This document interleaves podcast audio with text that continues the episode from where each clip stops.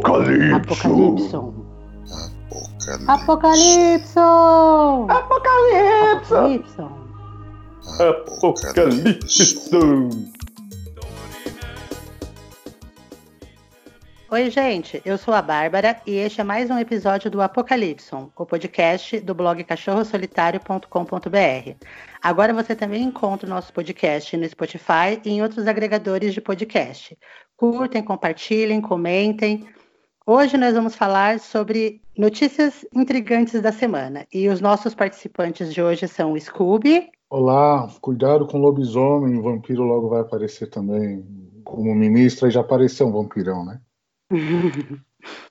e o Thunder. Olá! Na calada na noite soavam é, é, não sei o que, pirilampos. Esqueci da música, cara.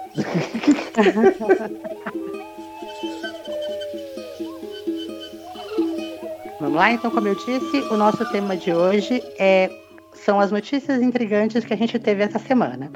Então, é, eu vou começar com uma notícia bem estranha.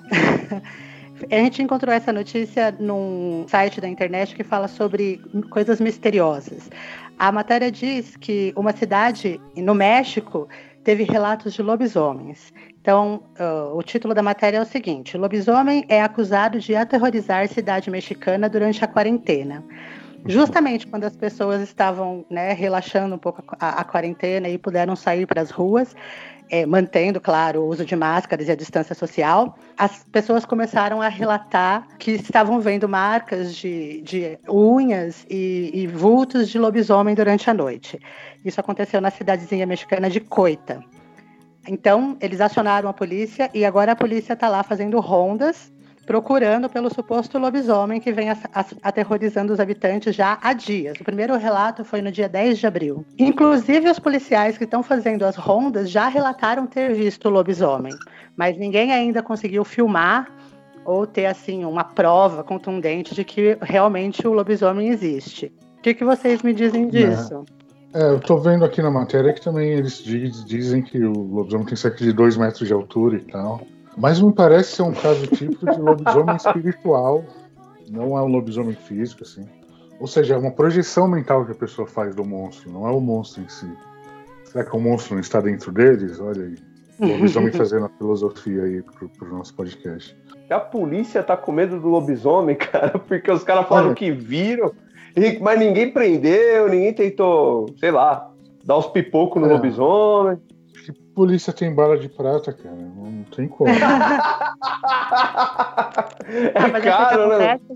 É que apesar da polícia ser autoridade, né, as crenças acabam afetando todo mundo. Então, se as pessoas daquele lugar acreditam em lobisomem, é bem provável que as autoridades também vejam, né? Ou pensem é. que viram, né? É, que os policiais que também são pessoas, né, embora alguns parece que pelo processo aí de, de treinamento deixam de ser um pouco, mas no geral são pessoas e, e boas. Né? Também tem suas crenças, como a Bárbara falou, né? é difícil. Mas tem vários relatos, ó, 11 de abril, 12 de abril, a, a notícia que é do dia 20, né? Se não me engano. É, teve tiroteio, teve de tudo, assim. Né? Mas... Agora, vocês já pararam para pensar, bicho, se, por exemplo, tem um cara tá olhando o pessoal, todo mundo quebrando quarentena, em plena em plena pandemia, aí o cara falar, quer saber, vou pegar aquela fantasia de lobisomem do Halloween e vou tocar o terror nesses, nesses imbecis que estão na rua. Essa teoria é boa. genial, é genial, cara. Já que é tudo uns bichos chucro mesmo, que esses caras anti-vacina, terraplanista, vai, você põe a fantasia de lobisomem, parece pra essas criaturas, meu. Os caras vai dar o pinote, rapaz, mas vai dar o pinote, cara. Imagina. Eu tenho uma outra teoria que se, que se encaixa nessa daí. O cara pode simplesmente ter colocado uma máscara de lobisomem, porque é a máscara que ele tem em casa, pra ir no mercado. E o povo se apavorou. Aí já surgiram várias lendas sobre ele, né? É, porque o primeiro viu já era, né? Vai contar pra vizinha e a dona, a dona, a dona Maria começa a espalhar o negócio e, meu Deus do céu, de repente. E ainda mais cidade interior, cara. Cidade interior é triste, bicho. Começa. Esse, e boato é mais, mais rápido que a, que a velocidade da luz, cara. É, você disse que podia usar isso como estratégia para fazer o povo ficar em casa umas, faz umas duas semanas. Acho eu vi um vídeo na internet gravado aqui no Brasil, porque eu, as pessoas falavam em português. Colocaram um drone vestido de fantasma. Vocês chegaram a ver isso? eu vi uma pegadinha, assim. Não. E aí, que genial. O fantasma, durante a noite, vinha aterrorizando as pessoas no po nos pontos de ônibus, é, mandando todo mundo para casa. e foi bem engraçado. Eu vi um vídeo. Fantasma do Corona.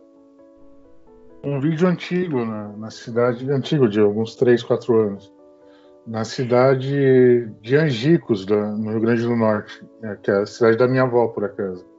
E, e do Paulo Freire também, né? Ele fez uns, uns experimentos lá nos anos 60 de, de alfabetização pessoas mais velhas e tal. E tem um vídeo que aparece um drone e os caras se apavoram no bar, assim, acha que é disco e tal. Tanto que parece que no Bacurau usaram essa mesma ideia. Não sei se vocês viram o filme, mas tem um, um drone lá. Um, um Uhum. alienígena do governo americano lá. É, governo não, os mercenários. né? Foi inspirado nessa história. Que genial. Então, voltando aqui ao, ao lobisomem, ele parece que é uma. Eu não sabia que tinha é, metamorfos na cultura mesoamericana. Eu achava que era coisa vinda mais da Europa, assim, não tinha. É, e é um. Por isso Uai, que eu comentei falei coiote que era algo espiritual, mas coiote transmorf, transmorfizado em. Assim, ou, ou não? Entende? Não é lobisomem. Não sei, cara. Não é, não é um RPG lobisomem que a gente jogava, né? Não sei, cara.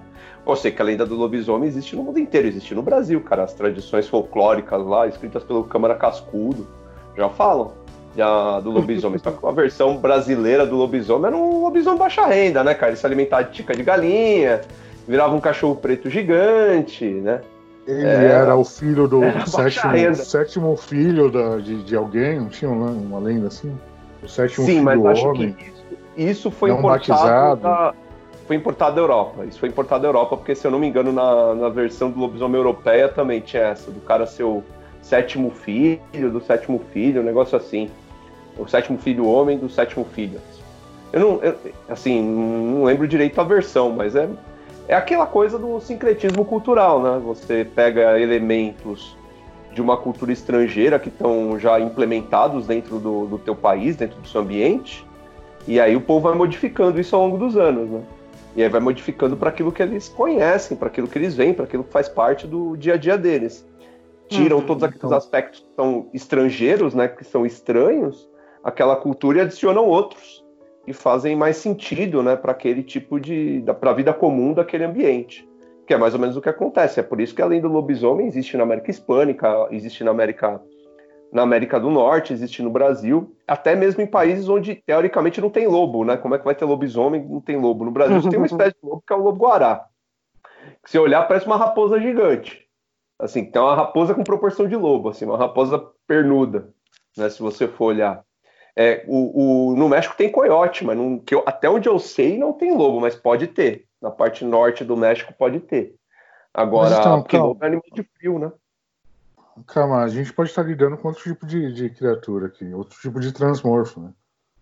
Porque não é, É, só de lobo que as pessoas trans... Aliás, tem, tem uma foto aqui do- dos Nazgual, que são os feiticeiros que, entre aspas, aí, aí vem esse cristianismo também, faz o pacto com o demônio para virar algum animal, não necessariamente lobo.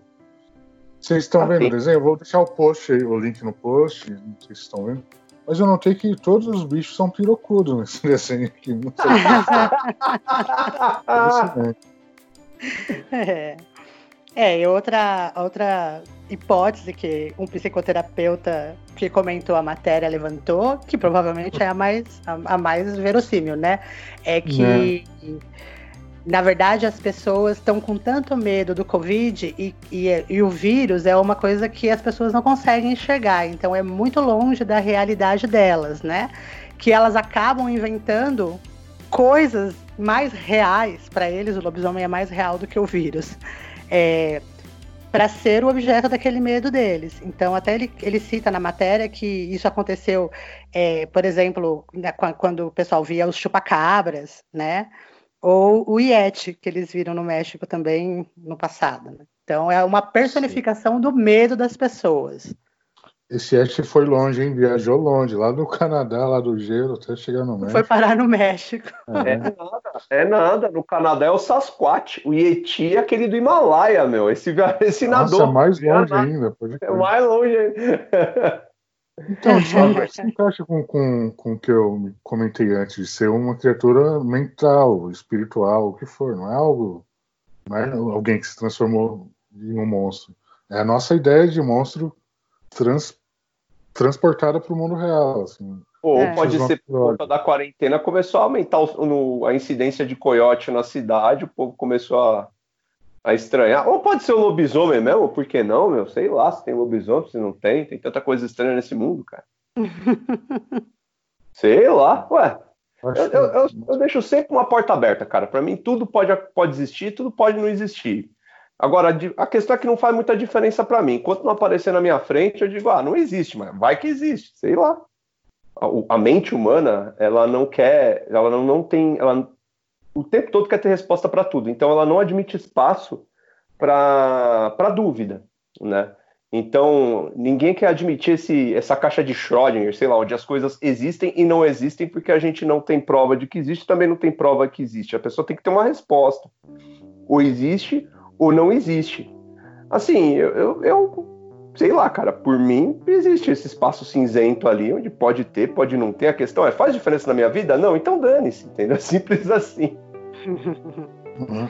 Mas é, é, isso, Thunder. O, o, o vírus, para alguns, existe ou não existe. Entra nesse mesmo conceito que você está falando. É porque Aí já não é mais vê, perigoso, né? Aí não, né, meu? Aí quando você tem um monte de evidência falando que tem e você tá negando, pô, aí você tá maluco. Basicamente é isso.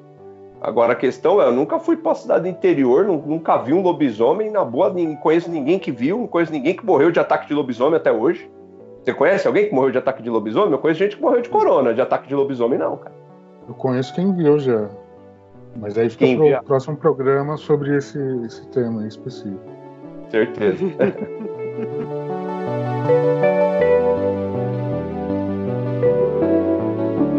Thunder estava falando sobre os bichos, que quem sabe tivesse aparecido mesmo um lobisomem, já que as ruas estão desertas, isso faz um link com a nossa próxima matéria que a gente vai comentar hoje, que é essa aqui que saiu na BBC News do Brasil, no dia 3 do 4, falando sobre os bichos que ganham as ruas durante a quarentena. Uh, a introdução da matéria está dizendo assim que como a grande parte dos humanos do mundo estão dentro das suas casas, né, por causa das medidas do combate à pandemia, então é, cenas inusitadas estão, estão sendo vistas pelo mundo inteiro, que os animais estão tomando espaços que antes eram ocupados pelas pessoas, que na verdade antes eram ocupados pelos bichos, né? Nós é que pegamos o lugar deles. E agora eles estão voltando para esses lugares, muitas vezes em busca de alimento. E aí tem um vídeo aqui mostrando várias situações. É, eu, tô vendo o vídeo aqui, tem uma jaguatirica entrando numa casa, pulando no Chile. Delícia. Eu, eu, eu vi um vídeo, Cara, não sei eu... se é o mesmo vídeo, de uma câmera interna, de um cachorro lutando contra uma jaguatirica. E o, o cachorro conseguiu espantar o bicho, hein? Assim. Conseguiu, mas eu fiquei com dó do bichinho, que ele certeza que não saiu bem dessa briga também. Ah, verdade. Então, então, é, é, cara, eu li notícias que até a águia cinzenta, que acreditava-se estar extinta lá na Inglaterra, voltou, apareceu. Tem, apareceu a arpia no Paraná. Ninguém sabia que a arpia. A gente sabe que a arpia existe, é, ocorre na, marca, na Mata Atlântica, né? O Gavião Real. Mas ninguém sabia que existia arpia, né? É, Gavião Real tão ao sul. E acharam ah, no Paraná. Arpia não é um bicho do RPG? também, também mas é também o gavião, o nome que a gente dá a uma ave de rapina é, que existe na América do Sul, mas especialmente aqui no Brasil, chamada gavião, que também responde pelo nome de gavião real, né? Que é um bicho enorme, é uma ave de rapina gigantesca. Acredito eu, maior que a águia americana, talvez não tão grande só que o condor, né, do, dos Andes. Mas é uma ave de rapina maravilhosa, linda, cara, só que está em extinção, né? Por conta do, da destruição dos habitats, etc. E foi vista no Paraná, cara. Uma águia real. Nunca foi vista antes na, naquela região, uma águia real foi vista. águia. É o gavião real. Ah, eu É vi, eu vi as águia, fotos. Realmente o bicho, o bicho é impressionante, é muito bonito mesmo. Hum. Sim. É. E os ratos? Parece que está criando uma espécie de super ratos em, em certas cidades que comiam o resto de restaurante. Ixi, não tem É, eu mais vi esse essa matéria também. Então eles Eles estão estão se comendo, outras- comendo filhote, ficando super forte e, e vai sobrar só os ratos trevosos. aí. Mestre Splinter do mal, né? Tem um documentário no Netflix chamado Rats, que é Ah, assustador. Documentário. Não é aquele filme que passava não, no SBT não, com o rato do olho não, vermelho? Não, não é terror, não. É documentário que fala justamente sobre a dificuldade no mundo inteiro que existe de se erradicar a peste dos ratos nas cidades, né? E aí eles falam que é um pesquisador sobre rato falando, aí tem reportagem de um cara que é exterminador de rato, falando como é que cada, tá ficando cada vez mais difícil matar os bichos. Aí tem uma reportagem na Inglaterra que eu achei a mais bizarra de todas, que usaram tanto veneno para tentar matar os ratos no campo, na zona rural da Inglaterra, que os bichos geneticamente começaram a criar resistência a veneno. Aí parece que os É. ratos lá tão tão- são resistentes a veneno que seria o suficiente para matar uma pessoa, cara, e não mata os ratos, entendeu? Aí Eles os caras comem o veneno para se nutrir, né? isso, aí chegou um ponto, é, chegou um ponto que, tipo, começaram a, a caçar rato à moda antiga. Os caras pegam aqueles cachorrinhos, você acha tão bonitinho, né? Os cachorrinhos, os cachorrinhos bigodinho, como é que é o nome deles? Os Fox Terrier, Schnauzer. Eles usam Schnauzer. esses cachorrinhos, e esses cachorros foram feitos para caçar rato e coelho, né? Originalmente. E eles usam, o cara leva uma, uma penca de cachorro, né? É, uma matilha inteira de cachorrinho desses pra caçar rato nas fazendas. Mas pegou, matou, assim. Porque É. os venenos não, adianta- não funcionam mais. assim. Simples assim. É, tem que ser caçado, caçar. Daqui a uns, É. daqui a uns 3, 4 anos, se continuar assim, vamos caçar para comer esses bichos. né? É Continuar bem piorando. provável. É bem provável, cara. Na verdade, a gente tá criando nossa própria fonte de comida, né? sem querer. O problema é que eles são super espertos e super resistentes, pelo fato deles é, procriarem muito rapidamente, né? A população gigantesca e eles vão, como diz a matéria que não é não é esse vídeo que a gente que a gente estava comentando, mas a matéria que o Scooby falou é que eles estão se tornando cada vez mais espertos, mais resistentes e além dele, deles em si, né, já causarem estragos, eles ainda transmitem muitas doenças, né? E essa é uma das preocupações por causa da É. quarentena, que, que eles não estão sendo combatidos durante a quarentena. Então, quando as pessoas voltarem para os restaurantes e para os comércios, A rataiada Vai estar um fazendo a festa. é, É. Olha que bizarro, tem um grupo no WhatsApp sobre ufologia que eu acompanho. Ah, não, acho que era, foi- era sobre o espiritismo, não lembro qual dos dois. Que a, que a pessoa perguntava, comentava que estava aparecendo ratos na casa dela, coisa que nunca aconteceu. Mora na mesma casa há 20 anos e é a primeira vez. E os comentários da, da galera em geral era lá, comida, porque tem comida, os bichos estão atrás de comida. E é, é isso, eles vão começar a invadir os, os locais que eles não, não procuravam antes, né? Porque. Cara, aqui no centro, aqui no centro de Diadema, na parte mais baixa do centro, tem muito rato. Muito rato. Nossa, Toda você vê vez os que- bichos subindo parede, né? Eles sobem parede aí. eles Ah, então, andam até no- nos fios de eletricidade. Em dia que tem muita chuva, que tem chuva torrencial, assim, no final do verão, tava assim, cara. Antes da quarentena. Tava caindo uns toró, cada vez que caía toró, os ratos começavam a sair dos bueiros, né? Cara, era muito rato. Era muito rato. Impressionante. Grandes. Uns ratos gordos, gigantes, cara. Imagina agora que não tem mais as, as pastelarias, os restaurantes para ficar comendo o, o que sobra, né? Pois é, né? Os ratos vão. Nossa, assim, vai virar sendo- aqueles filme de terror do SBT, cara. Rato, formiga. Antes da quarentena, tava voltando pra casa, era coisa comum de vez em quando ver uns ratos passeando, principalmente na parte baixa, ali perto da, do corredor do trólebus. Puta, tem rato pra caramba ali, cara. É verdade. Pelo menos não é sapo, né? Menos não. E pelo menos no lugar que mais eu mais rato na minha vida, que é a Zona Leste de São Paulo, que tem umas partes ali da Zona Leste, perto da linha do trem, cara.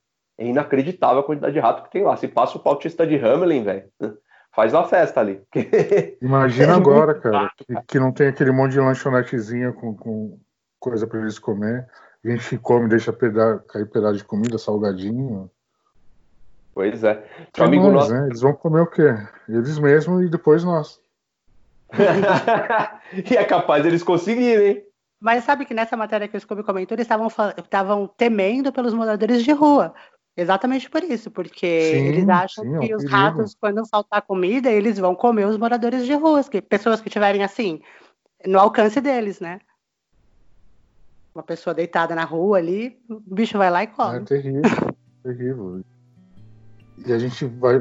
Pode até acontecer uns, uns, casos que a gente nem fica sabendo, né? Porque o pessoal de rua está mais vulnerável. É, sim. É, e rato e morcego não precisa te matar literalmente, né, cara? Ele dá uma mordida em você, você vai, você, ele vai te passar tanta doença, cara. Ainda mais se um morador de rua que uma vai te matar. Então é complicado.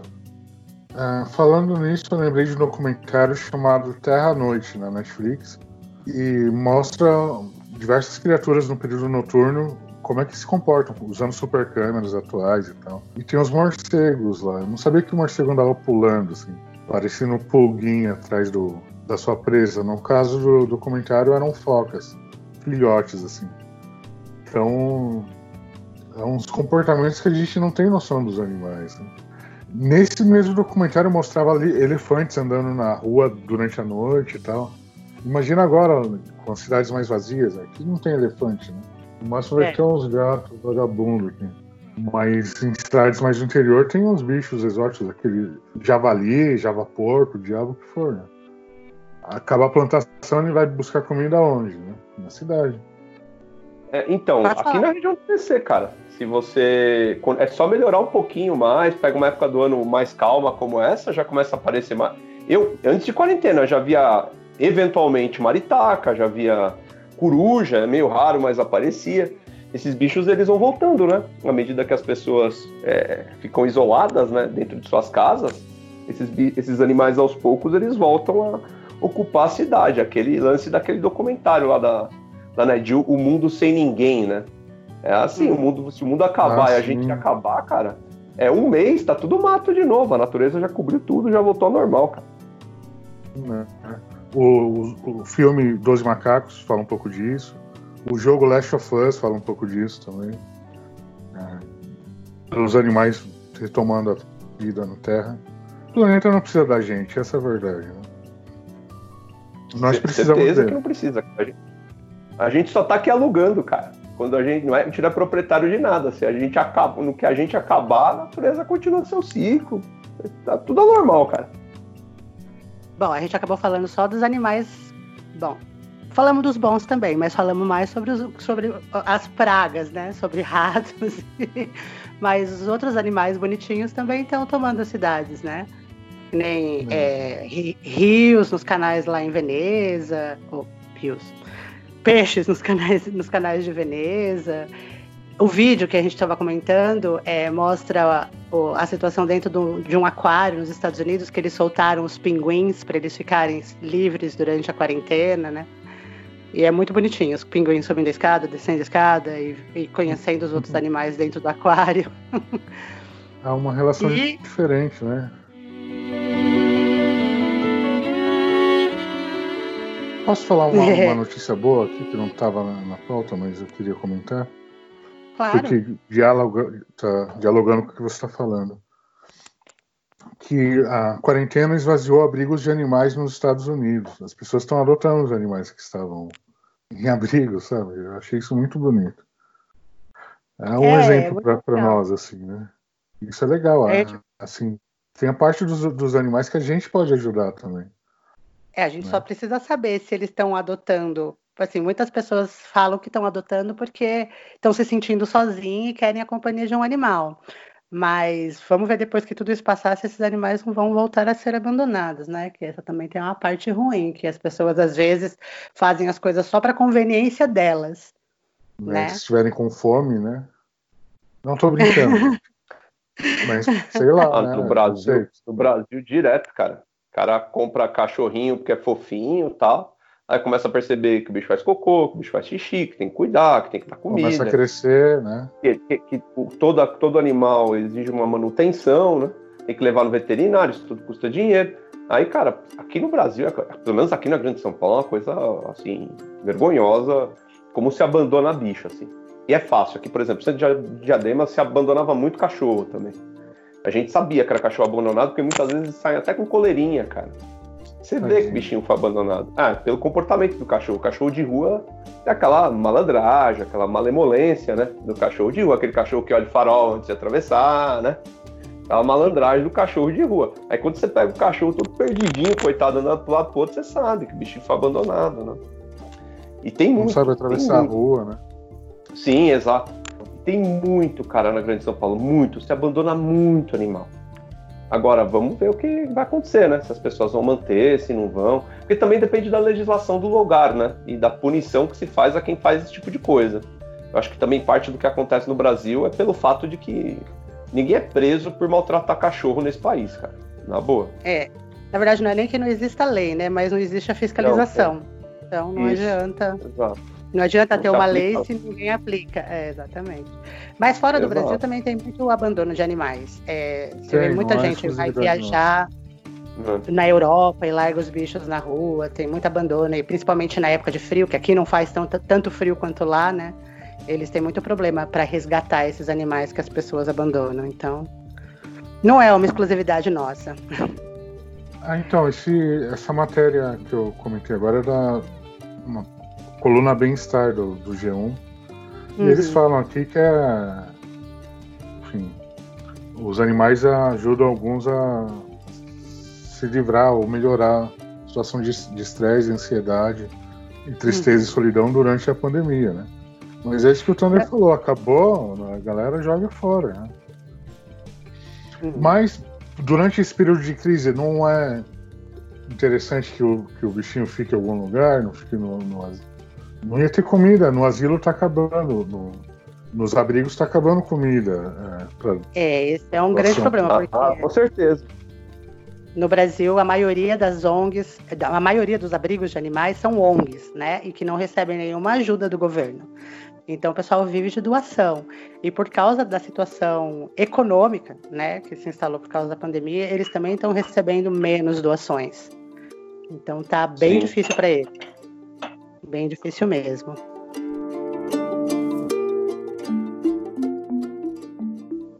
A próxima matéria está relacionada também a isso que a gente está falando, né? É sobre o resgate de animais durante a quarentena. Aí, essa matéria está dizendo né, que a, a quarentena está afetando exatamente o que a gente estava falando. Está afetando seriamente os organismos estatais e a vida humana, mas que os animais de estimação e as reservas ambientais também estão enfrentando as dificuldades durante esse período. E aí a matéria fala sobre como cada, cada instituição de resgate, porque existem resgates de vários tipos de animais, né? De animais selvagens e de animais domésticos, como cada uma dessas instituições está se virando e como as pessoas podem, se elas podem, né? Cuidar desses animais abandonados durante a quarentena, sair para colocar comida, ou se podem resgatar, o que fazer se você encontrar um cachorro abandonado e esse cachorro tiver uma placa de identificação. Então, bem relacionado com isso que a gente tava, já estava comentando, né? É, e é, é, diferente assim, a gente estava falando dos, dos pets aí, né? Dos animais que a gente cuida. Os animais mais selvagens, né? Tatu. O tatu já era, morreu, morreu, né? Ninguém liga. Faz parte da vida, né? Não, eu acho que um problema sério da quarentena também é que, como está quebrando, o nível de desemprego está aumentando ainda mais, num país que já tinha um índice muito alto de desemprego, as pessoas estão parando de fazer doação, e a bem dizer as entidades assistenciais. Isso também inclui as entidades de, de cuidados com, anim, com animais, tanto selvagens quanto animais abandonados. É uma galera, né, que é, são empresas que empresas, ONGs, né, que dependem de, de doação. E a doação, com certeza, e não é só eles, né? Orfanatos, é todo tipo de entidade assistencial para morador de rua, todo mundo, cara. E, e, e, em São Paulo, especialmente, já, essas entidades já estavam sofrendo por conta do fim, né, do, do repasse de verba por conta da, da nota fiscal paulista, né? E aí somou-se a isso, o que, esses caras já estavam penando aí faz um ano, dois anos por conta disso. Eu não lembro, não sei ao certo quando que foi exatamente que mudou a regra, a lei mas já estavam penando desde essa época. Agora ferrou de vez, né? É, é o que eu estava comentando antes da gente ler a notícia, né? É, as ONGs tão, não estão recebendo ajuda nenhuma. E além de elas usarem esse dinheiro para comprar alimento para os animais, elas também pagam os funcionários, né? Pagam aluguel, pagam remédio, tudo, tudo desse dinheiro que é de doação. Então é. O negócio tá feio. É difícil. Tem água, luz, dependendo do lugar, aluguel. É tanto que essas Sim, campanhas você falou de, de, abrigos estarem vazios, né? Teve lugar que comemorou, fez post na internet. Não no Brasil, a maioria fora do Brasil. Mas é porque o pessoal está fazendo realmente campanha para as pessoas adotarem ou darem lar temporário. Exatamente para os abrigos poderem fechar e não ter essas despesas é, com aluguel, com luz, com água, com, com funcionário, né? E os animais já terem um, um, um lugar para ficar pelo menos durante a quarentena, mesmo que seja temporário. Então, isso já ajuda. É, já ajuda bastante. Eu não tenho, eu tenho esse problema que, o Thunder comentou mais cedo aí de quando come, o cachorro começa a cagar, mijar, eu não tenho, sou muito tolerante. Essas coisas passam mal mesmo, vomito então. Então só por isso não tenho um cachorro ou um gato. Mas eu gosto, não tenho nada contra, adoro os bichinhos. Então. Você Mas infelizmente não, não, não, não, Já tive eu cachorro. também sou mãe enjoadão, sou mãe enjoadão limpa a cesta da, das minhas gatas, cara. Da, não, eu já tive. Na casa dos meus pais já tive cachorro duas, três vezes, duas vezes na vida. Sim, eu sei como é que é. Não, não é minha praia, não. Infelizmente. Tô esperando um cachorrinho, um robô do Japão ficar mais barato para comprar um. Tô brincando, eu adoro o bichinho, mas não consigo conviver com essas. é, eu acho que na verdade a pessoa, a pessoa tem que ter consciência, né? Porque não é só a parte biológica, tem que ver que vai dar trabalho, né? Mas também é custo, né? Tem despesa, o bicho precisa de assistência veterinária, comida, sim, comida sim. adequada, ele não come resto. É, são várias coisas. Então as pessoas. É, não é só gostar, tem que ter condições também para você manter o animal. Eu, eu é, queria ter. Aí ao veterinário é uma entubada, é uma entubada, mas é necessário. É, você tem que aceitar. Você tá nessa, você quer ter o bichinho, você quer. É porque vira um membro da família, da mesma forma que a gente tem despesa com comida, que a gente tem despesa com, com saúde, o animal também tem. Né? E, quando hum. forma, e conforme eles ficam velhos, eles ficam velhos bem antes da gente, a, essas despesas elas tendem a aumentar, né? Principalmente com, com saúde e tal. É. Então, eu não sei como é que estão as ONGs é, para animais selvagens no Brasil. Não estava falando na reportagem que a gente selecionou aqui, eu também não vi em nenhum outro lugar. Mas pelo mundo afora, o pessoal também está, assim, os resgates continuam, né, para animais em risco, animais atropelados e ou que passaram por algum problema, né, que precisam de, de, de auxílio veterinário imediato. É, mas eles também estão com esses problemas de dinheiro, né? Inclusive os zoológicos. Então, os zoológicos vivem da, da renda dos ingressos, né? Então, é. estão com dificuldade para manter também os bichos que estão, não estão em exposição por causa da quarentena. É, a gente sempre imagina o zoológico como um, um ambiente de exploração dos animais, tal, mas é importante dizer que vários zoológicos têm grande parte do seu acervo, entre aspas, né? De espécies constituído de animais que foram resgatados, né? Por exemplo, Sim. o zoológico em São Bernardo do Estoril é praticamente todo ele feito de animais resgatados. É coruja que, não, que tem asa quebrada, não consegue mais voar, é, jaguatírica com algum problema na patinha, entendeu? Animais que é. não tem mais como ser reintegrados, não havia como colocar eles em reserva, então eles simplesmente colocaram ele dentro do zoológico, onde ele tem alguma qualidade de vida ali naquelas condições. Esses lugares também precisam de ajuda, né? E eles dependem dos visitantes também. E estão hum. fechados, né? Por causa da, da, da, quarentena. E o Estoril, por exemplo, já fui também, é muito legal. E, e, é, e é um zoológico que dá. Como é que eu digo? Eu me sinto menos culpado em ir, assim, por, por essa questão de animais resgatados e tal. E eles reintegram também a natureza. Então, ficam, quando é possível, eles reintegram. Então eu gosto é, bastante de lá.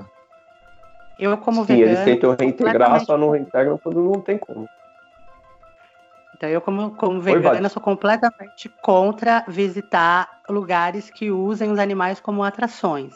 É lógico que existem esses casos que, igual vocês falaram, igual vocês falou, falaram que os animais foram resgatados, então não tem como reintroduzir na natureza e eles acabam ficando nesses lugares, né? Mas muitas vezes as condições desses lugares são muito ruins. Você imagina, por exemplo, um elefante. Né, um elefante. Muitos elefantes foram resgatados de circo, por exemplo. Tá certo que a situação deles no circo era ainda pior do que no zoológico, né? Mas, mas no zoológico também é deprimente. Ursos, ursos que ah, são de lugares certeza. frios e vivem agora no Brasil. A gente acompanhou recentemente, teve os resgates de, de ursos que estavam em zoológicos no Nordeste é, que foram trazidos por um santuário em São Paulo, né? Os ursos lá no, no sertão nordestino, num calor terrível. Imagina como o bicho sofre ali a, a, por causa da temperatura, né? Então é. é... Eu, eu, comentei mais cedo sobre uma dica aí, acho que foi antes da gravação, um documentário chamado A Máfia dos Tigres, da Netflix. Começa o, o, o documentário tratando disso, assim, o cara estava investigando o lance de tráfico de e venda de répteis ilegal nos Estados Unidos e acaba se deparando com um, um leopardo da, das neves, uma coisa assim, trancado numa van eh, no sol de 40 graus Celsius, assim. É. E aí ele pergunta pro cara, e, esse bicho aí, é, tipo, nesse calor todo, como é que ele faz? Aí o cara fala, ah, ele nasceu aqui já tá acostumado, né? Assim, a coisa bem pesada desse, desse documentário é recente, então chega perto aí da, da parte da, das restrições de não poder mais visitar os zoológicos e tal. E tem mais. Cara, a impressão mais, que eu tenho é, é que nos mais Estados tigres, Unidos... Tem mais tigres nos Estados Unidos do que soltos no mundo, sim. É, é, é isso que eu ia é falar, cara. A impressão que eu tenho é que americano Sim, o americano tem mania de ter animal selvagem, né, cara? Tem uns americanos malucos, sei lá, uns redneck doido da cabeça, que eles resolvem ter piton, ter tigre, ter leão. Os caras são completamente malucos, cara. Mas chimpanzé, bicho. Chimpanzé é um animal extremamente perigoso, cara. Teve uma notícia faz vários anos de uma mulher que tinha um chimpanzé de estimação. O chimpanzé matou a mulher, cara. E é um animal que tem uma força equivalente a de seis homens. Se ele quiser matar você, ele mata. A diferença é que ele é mais esperto que um leão. Você se esconder dentro de casa, ele sobe no telhado, arranca as telhas e entra, cara. Entendeu? Não, se então, tiver com raiva. Esse documentário tem muito essa, essa, discussão de, de deixar o animal no santuário, ou deixar para apresentação, para alguém ganhar dinheiro, ou soltar para a natureza onde? São, eles procriam tanto que são animais que nem existem mais na natureza. Nunca existiram já, na natureza. E, e vai soltar onde? Essa porra de um bicho de 4 metros de Pior, Scooby. Já aconteceu. Quilos. Sim, Diga. e já aconteceu de animal desses acabar fugindo, é, procriar na, na, numa floresta próxima ali nos Estados Unidos e, meu, sabe o que acontece quando é uma espécie que não é de um ambiente começa a ficar lá. É, espécie Vira o lobisomem mexicano. né? Vira o lobisomem mexicano no começo do programa. É. Ou é, Java então... Porco no Brasil, né? Tem Java Porco. Essa semana mesmo eu tava falando na Verdade. televisão do Java Porco. É, vocês estavam falando que tem o problema dos animais serem perigosos para as pessoas, né? Que o Thunder falou do chimpanzé. Fora o, o risco de, de, assim, de uma agressão física, ainda tem o risco deles passarem, transmitirem doenças, ainda mais primatas, né? Que são mais parecidos com a gente. Mas o próprio coronavírus, não, não, disseram que veio de animais selvagens, né? E outras várias doenças também de animais selvagens. Aqui no Brasil, vocês brincaram com a história do tatu. Mas é, os tatus, o pessoal mata os tatus selvagens. No Piauí estava tendo uma, um aumento bem grande do, de números de casos de lepra por causa disso, porque os tatus estavam é. contaminando as pessoas. É, então, é, a, a nossa era, quando era criança, no, no Mato Grosso do Sul. Gosto de galinha. Eu nunca é. comi, não. Eu era criança, então, então eu lembro vagamente. Assim. O único animal que eu já comi desses assim estranhos foi jacaré, e jacaré hoje em dia ele é criado em cativeiro, né? Então não é caçado mais não. Ah, eu sei que o, o Corona parece que foi o, o morcego cagou o pangolim lá, que é o tatu lá da, da China comeu e alguém comeu o tatu, né? Foi É, ninguém coisa- sabe exatamente como, mas são as hipóteses que eles estão estudando, né? É, ou foi morcego ou foi pangolim. Pangolinha. É, curiosidade, curiosidade, o pangolim é praticamente um bicho muito parecido com o tatu, né? É, Tatu prima bola. do tatu, né? Ou seja, importante é não comer tatu, cara. Não chega perto do tatu, deixa o tatu em paz. né? Até porque era dor nas costas, como já diria o poeta. né? Exato, deixa os tatu, cara. Deixa os tatu lá. meu. Não vai mexer com o tatu. Ah, mas não Tem são só eles. galinha, né? foi galinha. É, tem animais de criação que já O transmitiram doenças pra presidente. go- Calma aí, o- em galinha, o presidente curtia esse rolê aí, hein? De galinha. Fala sobre isso. Polêmica. Ah, gente, será que agora a gente encerra quando o, o bolso lixo aí, Bárbara? Ou, ou vamos encerrar nesse assunto mesmo? Antes da gente passar para outro assunto, deixa eu só terminar falando, a gente estava falando dos zoológicos. É, você estava falando do, do documentário dos tigres que você estava assistindo, né? E o zoológico, o zoológico de São Paulo está com uma campanha para ajudar, porque a gente estava falando do problema de custear a alimentação dos animais durante a quarentena, então está com uma campanha que chama Amigos do Zoo, é, que está vendendo ingressos antecipados, que, você- que as pessoas vão poder usar, acho que até seis meses depois, no período de seis meses depois do final da pandemia, né? Mas eles estão vendendo esses ingressos agora para poder arrecadar esse dinheiro para poder sustentar os animais durante o período de isolamento. Outros zoológicos no mundo, o da Alemanha, por exemplo, ainda não fez isso, mas eles já têm uma lista de animais que podem ser sacrificados caso é, eles não tenham como, como custear a, alimentação deles uh, durante a quarentena. Então, É a ideia deles é matar alguns animais para alimentar outros. Então, é uma situação É bem. difícil. Faz É, eu vi, eu tava lendo essa notícia, parece que eles garantiram que não iam matar nenhum animal ameaçado de extinção, nenhum animal muito exótico, iam matar, sei lá, cabra, É, carteiro, cervo. esses bichos, mas iam começar a sacrificar, é, caso chegasse nesse ponto de acabar toda a ração dos animais. E principalmente por, por conta dos carnívoros que eles têm lá, que eles têm um urso polar, e, Uhum. e esses animais eles precisariam, né? De- cara, parece que, se eu não me engano, um, um leão come 5 quilos. Acho que é 5 quilos de carne por, por refeição. É um negócio, é muita coisa, cara. E, então, eles precisam de, um, de uma. Imagina a logística disso, né?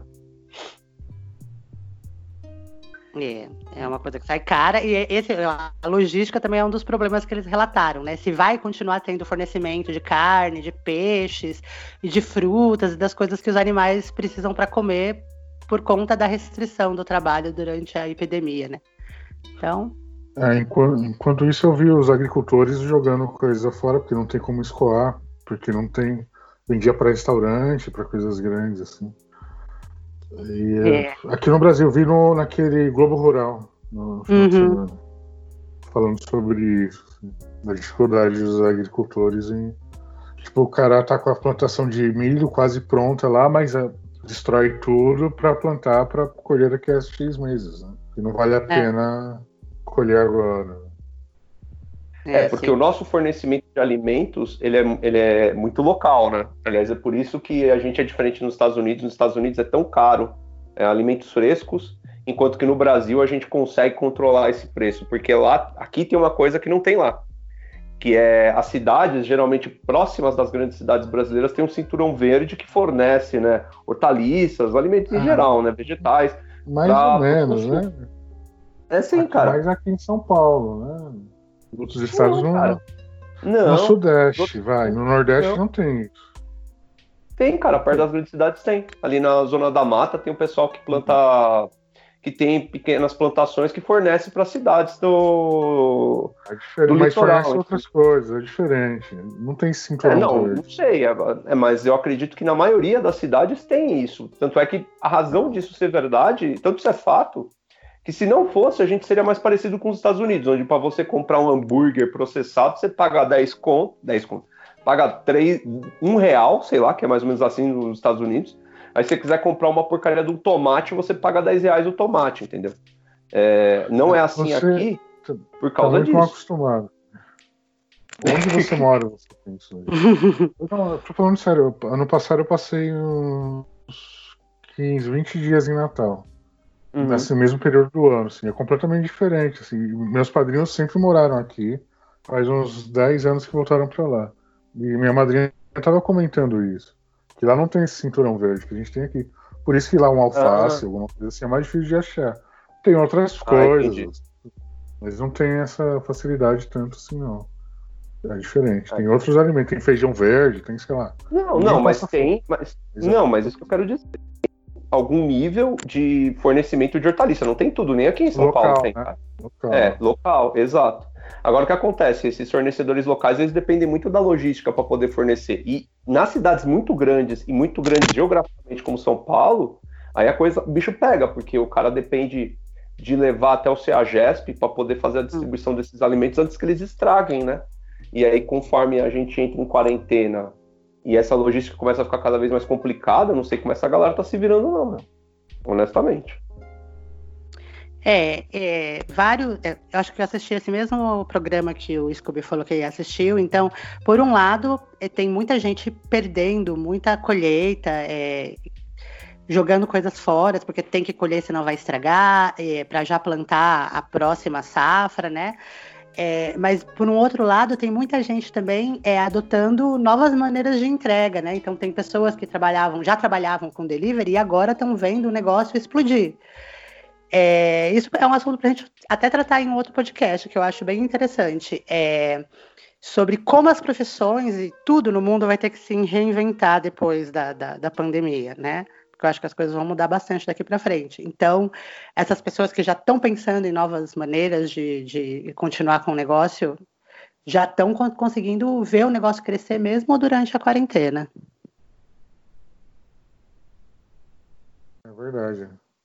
Até o meu negócio está crescendo às vezes aqui. apesar da idade.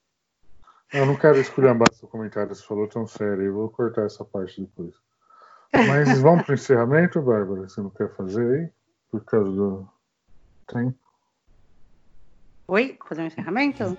É, não vamos para outra matéria. A gente aí, abre o microfone para cada um fazer as considerações finais. Acho que não precisa de indicações, a gente deu durante o programa. Não sei que queiram indicar É, algo específico. Não, é, eu não tenho nenhuma indicação assim. é, vai- os links das matérias que a gente comentou vai, vai estar junto com o podcast, né? Então não tenho nenhuma indicação específica. É, o meu contato vocês já têm, então vamos abrir para Não, Scooby. Calma, calma? Bárbara, calma, calma. Volta um pouco. É, faz o bloco mesmo, como se estivesse encerrando a, sei lá, o 20, vamos agora as considerações finais, e agora a Thunder, Scooby, e aí finaliza com o seu comentário. E repete a sua arroba, assim.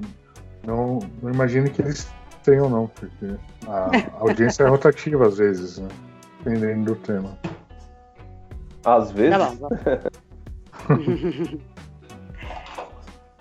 bom, então é, falamos bastante sobre os animais durante essa quarentena e várias coisas que se relacionam a isso.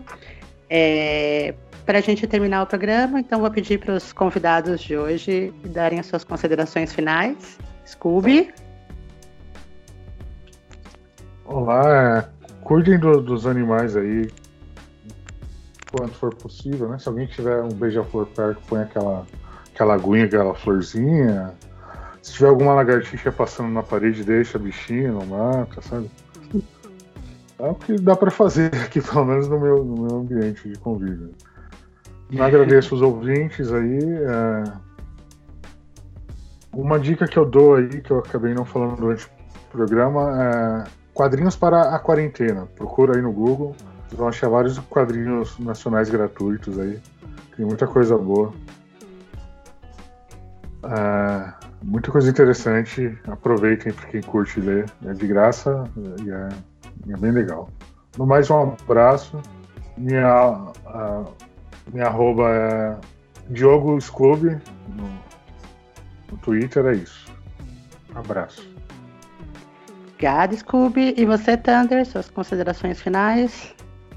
Ah, ó, só queria complementar um negócio que o Scooby disse que várias revistas de circulação nacional também abriram né, as assinaturas digitais durante a quarentena, então a gente tem bastante coisa aí para ler durante esse período. Se eu não me engano, até a Amazon, né, Scooby? É, também abriu algumas coisinhas para o pessoal ler. É, sim, sim. Ah, só né? uma coisa, Tânia, vou me intrometer na sua coisa. Tem um, um, filósofo aí do, do YouTube chamado Henry Bugalho. Não sei se você já viu o, o canal Henry Bugalho, sim. Ele tá, cada semana ele está colocando um livro dele, ou um ou mais livros dele de graça no, na Amazon.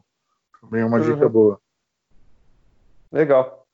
É, bem, é, faço as recomendações de sempre, bebam bastante água, evitem aglomerações, né?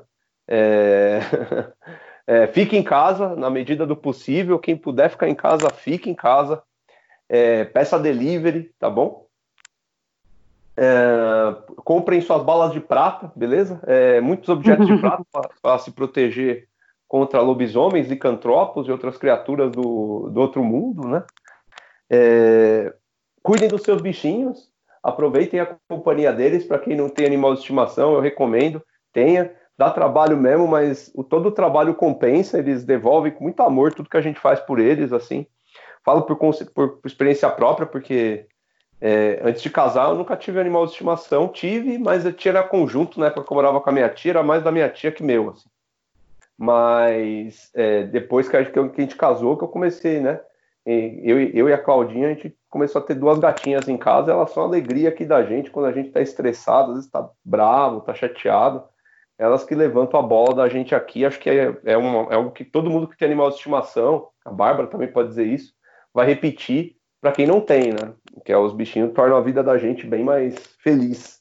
Então tem animais de estimação, dá trabalho, mas vale muito a pena ter. Cuide do bichinho, cuide de um animalzinho que ele vai te retribuir com muito amor, com muita diversão, com muita risada, né?